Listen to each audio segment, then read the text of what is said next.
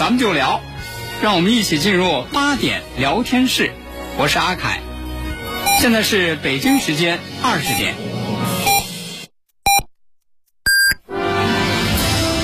您正在收听的是 FM 一零五点八，济南广播电视台新闻综合广播。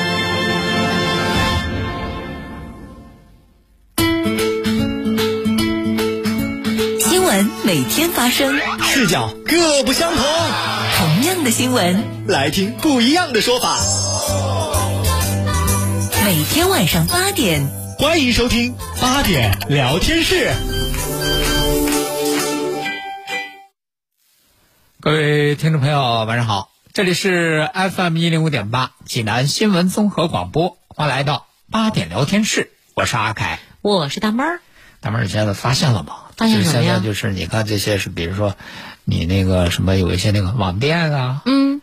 还有一些银行啊，啊就是那个客服，啊，原来的时候都是人工客服，对，现在你发现了吗？这个叫电子语音。那叫叫叫叫机器人儿。啊，对，机器人是吧？嗯，这人工智能客服。哎，对，这这个比较全面，这个说法。越来越多哈、嗯。而且你看，有的时候你比如说什么银行啊，还有它有有有一些什么那个啊、电信啊，嗯啊，你你打那个人工客服，老占线，哎，老占线，人家都提示你可以用语音智能服务。对对对啊，其实就是机机器人儿嗯但是说实话，就那个东西呢，你用过吗？用过，用过讲讲你怎么用的体验挺差。听着你好像是哎有点这方面不太爽的感受就。就为什么呢？就是它它就是不太，说说是人工智能啊，啊还不太智能。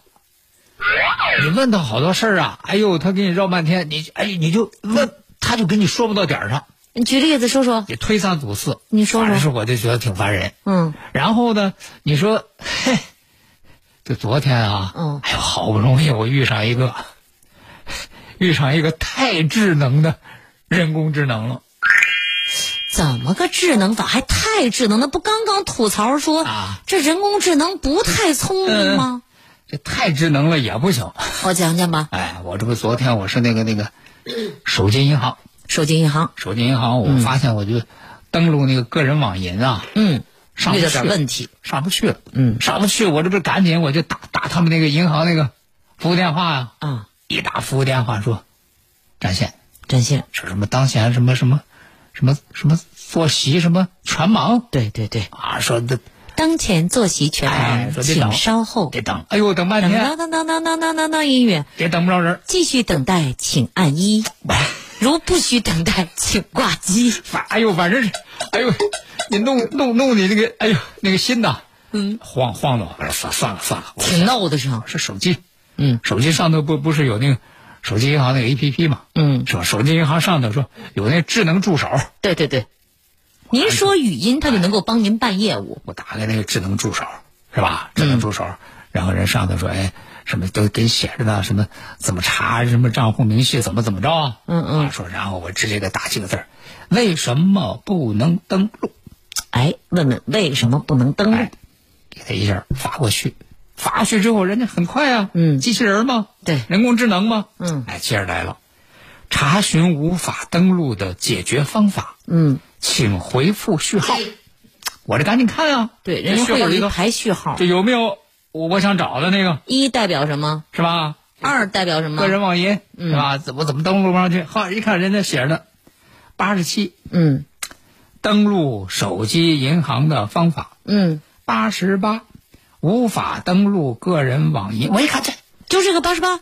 后头还是八十九什么九九十，我这不甭管了，嗯。我这就是这八十八。啊对对我就是没法登录个人网银啊，嗯是，我这赶紧的，阿拉伯数字它打上啊，八十八，嗯。八八俩字儿发过去了，没想到哈、就人家这个人工智能机器人太智能了，聪明，我发了这个八八这俩字儿过去之后，嗯。人家马上回复了，怎么说？好的，再见，有需要再联系哦。嗯，直接跟您拜拜了，这就。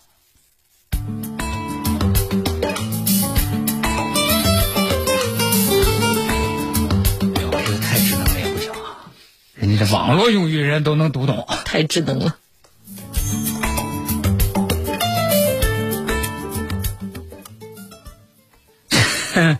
这个，哎呦，这说到银行啊，说到银行，说到银行，咱们 呃，接下来给大家说一个这个发生在杭州萧山的事儿。你看，这个杭州萧山有一个金女士，也是和银行有关系的，这事儿也挺哭笑不得啊。嗯，这个金女士呢，最近在家里啊收拾东西呢，收拾东西呢，说是意外的发现自己竟然有一张存折。哎呦，你说现在哪还有存折啊？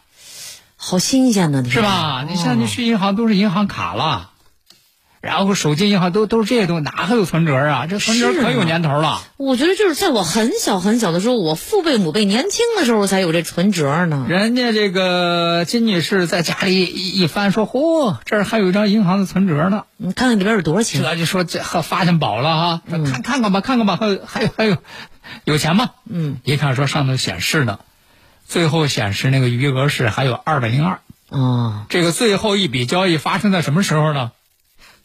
十五年前，哇，二零零七年六月二十四号。十五年前呢。说这一小伙，哎呦，经常听说哈、嗯，说什么多少年前，嗯、这个买点儿这股票嗯，放那个股市里头，嗯，然后就忘了，嗯，多少钱之后又翻出来，哎呀，翻了十倍、二十倍，呀，几十倍的有的是。是吧？这种事怎么轮不到我呢？说这我这和十五年前我这二百二十块钱啊，嗯一直在银行里放着呀，嗯，哎呦，这这一直都有利息呀，那是。利息滚利息，嗯，这这二百二这十五年，这 这得给我生多少小的呀？这二百二不能翻十倍吧？这银行是吧？这又不是那种投资，嗯，这给你翻个倍应该可以啊。反正这金女士这一想二百二十五年，嗯哎呦，这按什么利息算？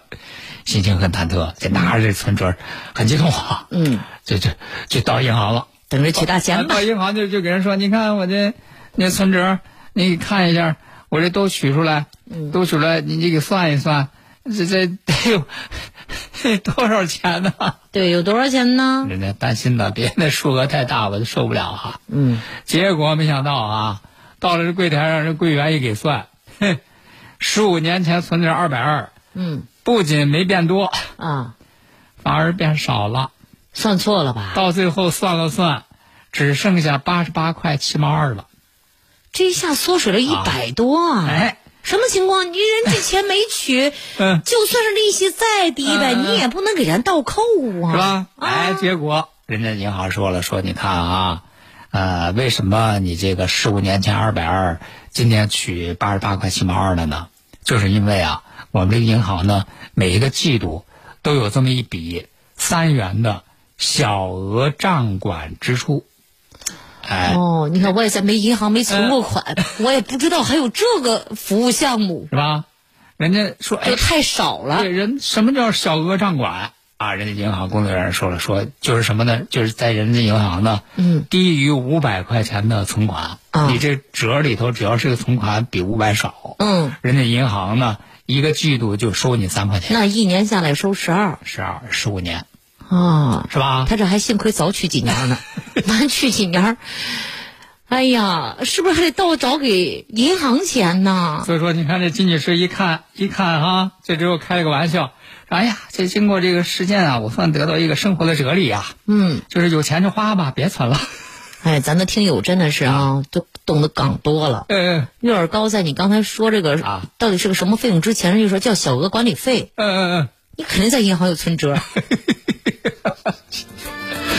那所以说这个事儿也给咱们大家这个提个醒儿啊，嗯。哎，就是看一看这个搜了搜了哈，看家里还有没有，就是哎呀多少年前都忘了的这样的这个 陈年不用的存折哈。发现一般这样的里头都不会有多少钱的，是吧？嗯都不会有大额哈。对，扣吧扣吧，你你要是看着那里边余额很少的话哈，赶紧看看收拾收拾对，也也就不用去了，我觉得直接消号得了，是吧？等我回家，我赶紧我我扒拉扒拉。把我把我那点小额的私房钱都赶紧取出来去啊。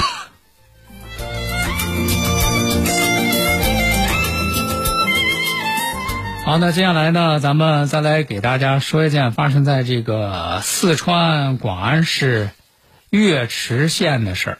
说这是在十月二十九号早上，在这个四川广安市岳池县县城里头有一个小区，小区里头呢有一个业主汤女士，早上啊带着自己五岁的儿子，嗯这准备呢要开车外出。哎，这下楼，打开车门儿，子也进去，他也坐到那个驾驶室，这系好安全带就准备开车。这准备要走，结果没想到正准备要开车呢，忽然之间一声巨响，怎么着了？吓他一大跳。那动静实在太大，吓他一大跳，这是谁撞了他了，还是怎么着了？吓他一大跳之后呢，他这赶紧这就下车呀，嗯，儿子坐在后排，也赶紧把儿子这就拉出来，说这怎么的了？这么大的声音，这是什么事儿啊？是啊，然后呢，等到下了车一看，说嚯，本来以为这是哪儿这么大的动静啊？嗯，说没想到，说竟然这么大的动静从自己车上传出来的。自己车上哎，车胎出问题了。不是，这个后挡风玻璃啊，嗯，被砸了一个洞。高空坠物啊，哎，说什么东西掉下来？一看，说是啤酒瓶子。一袋子生活垃圾。哎呀，这说生活垃圾都能把这挡风玻璃砸坏了，我还以为是楼上扔了个什么重物呢。说这一袋子生活垃圾掉下来，这个力量有多大？不光把那个后挡风玻璃给砸烂了，而且直接砸穿了车厢和后备箱分隔的那个挡板儿，楼上扔东西这家说句实话太缺德了，然后那个垃圾就散落在他那个后备箱里了，而这得找他且呀。车那个音箱也给砸坏了。嗯，而且更让这个汤女士觉得后怕的是什么呢？儿子还在后面呢。就是这个车被砸中的那个位置啊，嗯离他儿子当时坐的那个地方也就差几厘米。对，刚刚你说了嘛，这儿子坐在后座上，他上了前座，准备要开车嘛。你说这么多东西都给砸坏了，说要真是万一这个东西砸到孩子身上，那后果不堪设想。哎呀，是你想挡风玻璃那是玻璃哎，对呀、崩个碎玻璃碴，要是碰着孩子眼睛啊或哪儿啊，哎呀，不敢想啊。这太危险了。然后人家这汤女士赶紧找物业啊，不光找物业啊，报警啊，必须报警啊这事儿必须！得报警啊。对，然后这个车被砸了，呃，问了一下修理厂，人家修理厂说呢，说就是他这个车辆损坏这个情况，要修的话大概得四千左右，嗯，修理费得四千左右不便宜，啊。然后人家说这这是估计，就只能说按你说的这个情况，到具体你得来了看。你人家得到现场看，这才能说到底说是需要花多少钱。可是人家这个汤女士说说那不行啊，我现在我修车算怎么回事？我得找着这个肇事者呀。是，谁给我砸的，我得让谁给赔呀、可不吗？哎，这就暂时先把车停在地下车库，不敢停在那个 路面上了嗯，啊。那么这个事发小区这个涉事单元楼呢，一共有三十层高。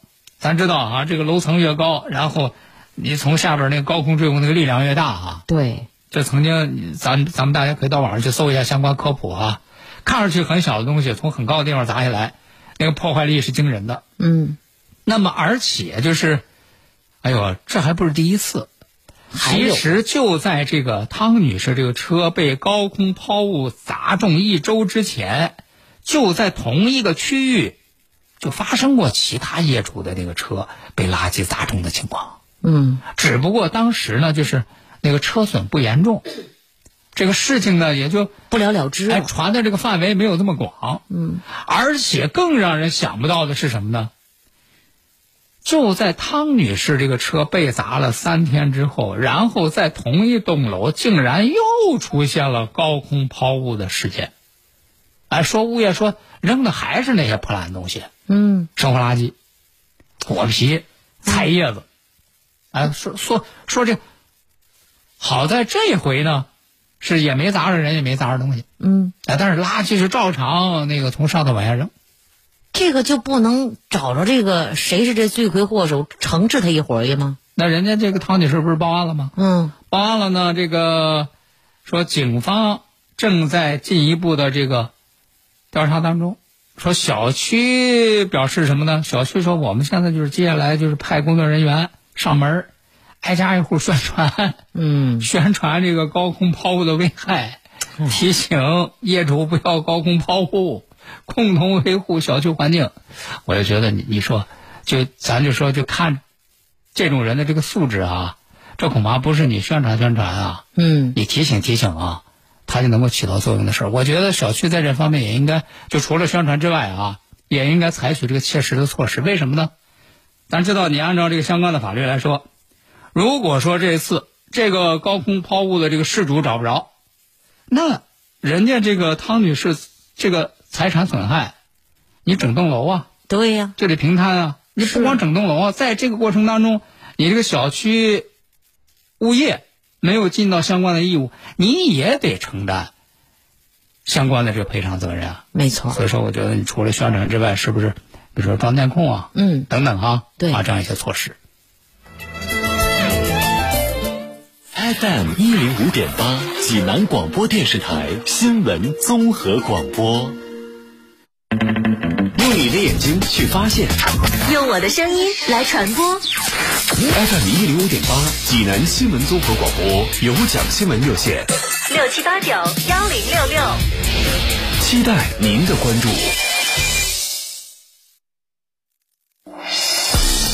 国事、家事、天下事，大事、小事、身边事，没完尽在八点聊天室。啊，好，听众朋友，欢迎您继续收听八点聊天室，我是阿凯。我是大猫儿。那接下来呢，咱们再来给大家说一件呢发生在这个河南驻马店的事儿。这是一个呢，这个有关这个工伤认定的这么一个案件。嗯这是河南驻马店驿城区法院，哎，人家公布的这么一个案例。这个案例的大致情况是什么呢？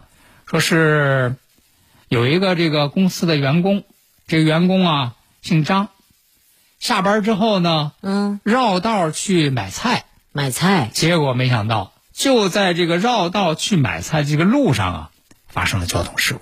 哦，那么事后呢，人家这个交警认定啊，在这个交通事故当中，就是这个公司的这个张姓员工啊，人家是没有责任的。嗯。啊。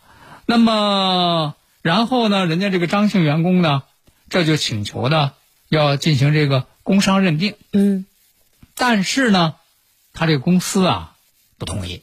啊，因为这个他这个申请这个工伤认定之后，人相关的这个部门就给他认定了呀。对，公司不认可，公司不认可的原因是什么呢？说什么理由这啊？这个事儿不行，他这个不是说下了班啊啊，他回家，然后在回家的路上，他顺道他买个菜，嗯。如果这样我们认，嗯。说这算是这个上下班途中嗯，是吧？但是这个他明显他不是，那什么情况呢？他是这个绕着道就是因为他去买菜的这个地方啊，和他家的那个方向是相反的。嗯那你你要是那个顺着你那个回家那个路走，这不没这事儿了吗？哦，是你这样就是的理由。你你根本那不是你回家那个方向，嗯你绕着道儿弯，是吧？这这才有事儿。这这个我们不能认同，嗯，说你这是下班途中。人家是这个理由。哎，你看这公司这就不同意，不同意呢，这是到法院起诉啊，起诉啊。哎，起诉要求说撤销这个工伤认定。嗯，那么现在就是关键这个情况是，到底这个他算不算工伤哎啊？，他下班途中他绕道去买菜，这算不算呢？他算不算是这个上下班途中？嗯是吧？能不能这个认定工伤？那咱看一下这个相关的这个法律规定啊。对，咱也来普普法。对，那根据这个相关的法律规定呢，呃，上下班途中发生交通事故是能够被认定工伤的条件呢是有有这么几个的哈。这第一要素哎，第一个就是你这个时间必须是上下班途中嗯，啊，必须得上班下班这个时间。其他时间不能算。然后呢，在这个空间上应该满足合理时间往返于工作地与居住地的合理路线。嗯啊，这是一个哈，这个路线是有要求的。那么再一个呢，在这个事件上应该符合发生非本人主要责任的交通事故伤害，就是你得是这个交通事故不是你的主要责任。嗯啊，如果说是因为你的这个责任产生交通事故，那很自然不能认定工伤啊。嗯啊，那么关键就是在这里，他这个下班途中，他这个绕道买菜，他发生交通事故，他是不是算不算工伤？上下班途中？嗯啊，就这个事儿啊。那咱咱来看一看啊，咱来看一看，就是人家这个法院是怎么来看这个事儿啊。当然，他公司说说，你看他那个买菜那个菜市场和他家那个那个方向相反啊，嗯而且那个菜市场离他家都挺远的。你谁买菜不是说就近啊？嗯不是说顺道啊？所以说，这公司认为他走的这个路线不是上下班的合理路线。嗯，这起码不是他回家的路。哎，所以说他就不属于上下班途中，就不应该认定为工伤。哎，你看是这样一个主张，咱这一看说，哎，好像也挺合理啊。挺有道理的样子。哎，但是人家法院不是这么说的啊，人家法院说说这个事儿啊，并不是这样啊啊，虽然说你看上去他那个去那个菜市场和他家那个方向相反，而且又距离很远，但是呢，人家说，首先第一个，人家下班买菜，这属于日常生活所必须的活动。嗯那么这个他到和居住地这个方向相反，并且有一定距离的菜市场买菜是有原因的。嗯这个原因也合理，是什么呢？就因为人家这个张姓员工啊是属于低保人员，哦人家为什么要到这个菜市场来买菜啊？便宜，嗯哎，所以说呢，呃，根据他的这个家庭经济条件，选择到相对便宜的蔬菜批发市场来购买蔬菜，这也属于情理当中的。而且呢，在这个合理时间内没有改变以上下班为目的的这个合理路线，所以人法院说，也应该认定他这就是上下班途中嗯啊。所以说呢，是符合这个工伤认定的这个情况。而且呢，你看啊，就是在这个法律上，就是咱说哈、就是这个上下班绕道的这个原因也是有啊。你看，对于这个绕道的原因，在这个法律实践当中啊，有一些这个客观原因。咱比如说，遇到突发事件了，我不绕道不行，嗯，是吧？对，遇到交通堵塞了，或者说这个天气恶劣，这些情况都可能要更改一下自己的路线。对，这都是有的哈。那也有，就是因为私事儿绕道啊。你比如说，上下班途中从事属于日常工作生活中所必须的活动，嗯而且呢，在合理时间内没有改变以上下班为目的的合理路线的途中，这也都被视为是上下班途中。比如说，这个送孩子上学，是吧？你肯定那学校是和和和他单位和他家那个方向不一致，但是你这也必须得去啊。嗯啊，还有就是去菜市场买菜，到药店买药等等绕道啊。那么这些都是被认定为是上下班途中的，但是呢，这个也有不予认定的，比如说啊，你下班之后朋友聚会，嗯这个就不能够算是上下班途中了。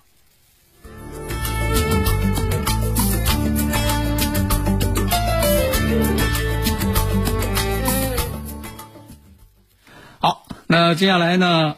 哎，接下来咱们来一个这个走进科学系列哈。走进科学。哎，走进科学系列，说这个，呃，最近在广东，广东有一个男子啊，嗯逛商场，逛商场的时候发现了一枚奇怪的西瓜。啊，走进科学是这么说吗？是，是这个语调。我就差个调调给你配上音乐了。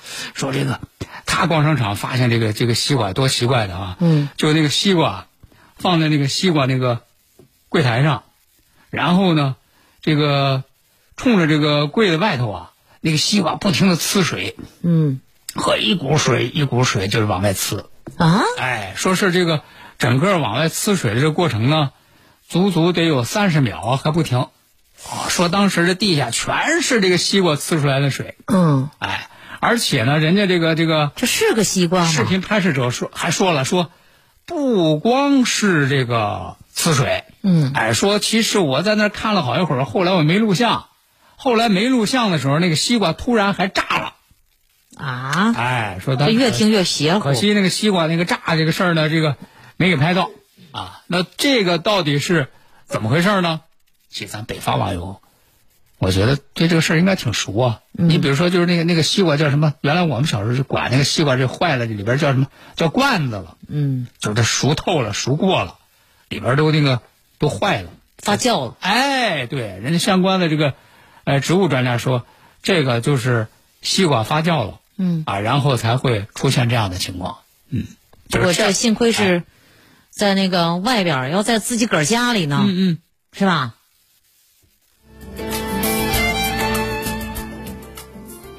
好，那么今天的八点聊天室，咱们就和大家聊到这儿了，明晚同时间咱们继续开聊，再会。再会喽。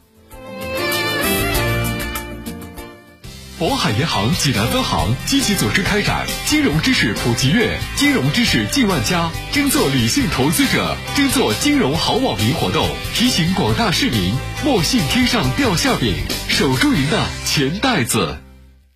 济南低口果品批发市场三十六载专业经营，持续打造现代一流农批市场。以转型升级、改造提升、优化经营环境，诚邀广大经销商入驻，共商共赢，低口果品市场共创美好生活。治疗疾病必须寻其根、治其本，方可实现标本兼治、全面康复。济南新闻频率每天早上五点三十分至六点，由中医膏方滋补疗法的核心用药皇氏复方滋补力高独家赞助的全程总动员栏目，将与大家追溯疾病本源，解析皇氏滋补力高治病康病密码。栏目热线零五三幺八六八零幺幺幺八八六八零幺幺幺八。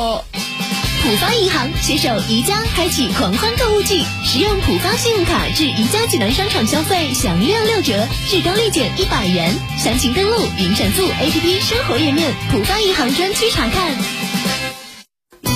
清血八味胶囊正在举行大型优惠活动。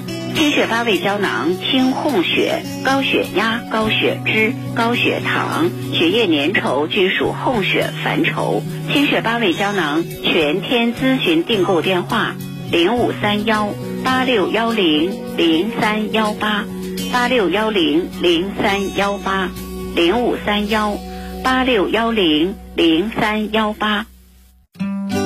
庆祝新中国人民防空创立七十二周年，济南市人民防空办公室提示您：人民防空是国之大事，是国家战略，是长期战略。坚持人民防空与经济建设相协调，与城市建设相结合，为人民铸就坚不可摧的护民之盾，开发利用人民防空资源，服务保障经济社会发展。个人健康防护是整个疫情防控的关键环节之一，也事关每一个个体的身体健康。如何做好个人防护呢？居家时，在家里储备好口罩、消毒液等防疫物资，保持室内通风换气。桌面、台面、地面等物体表面及电梯、厕所等公共设施要定期清洁消毒，垃圾日产日清。个人用品不共用，科学饮食，适量运动，保障睡眠。外出时，外出时保持一米社交距离，多人聚餐时使用公筷公勺，不随地吐痰、咳嗽，打喷嚏时用纸巾遮挡口鼻。乘坐电梯人员较多时，可分散乘坐电梯或乘坐下一趟。在空旷的公园、广场等露天户外场所参加聚集性活动时，一定要保持安全距离，必须佩戴口罩。鼓励大家线上购票、扫码支付等非接触式购票和支付方式，注意个人卫生，及时给双手消毒，避免用未清洁的手接触口、眼、鼻。遵守社区或公共场所防疫规定，自觉出示健康码，配合做好体温监测。在日常生活中，主动做好家庭成员的健康监测工作。出现发热、咳嗽、腹泻等异常症状，要做好个人防护，并及时到附近医疗机构发热门诊就诊。主动告知医生自己近期旅行史和疫情中高风险地区人员或相关疑似症状人员接触史。疫情防控从你我做起，绝不让疫情卷土重来。做好自我健康管理和自我防护防范，做健康第一责任人。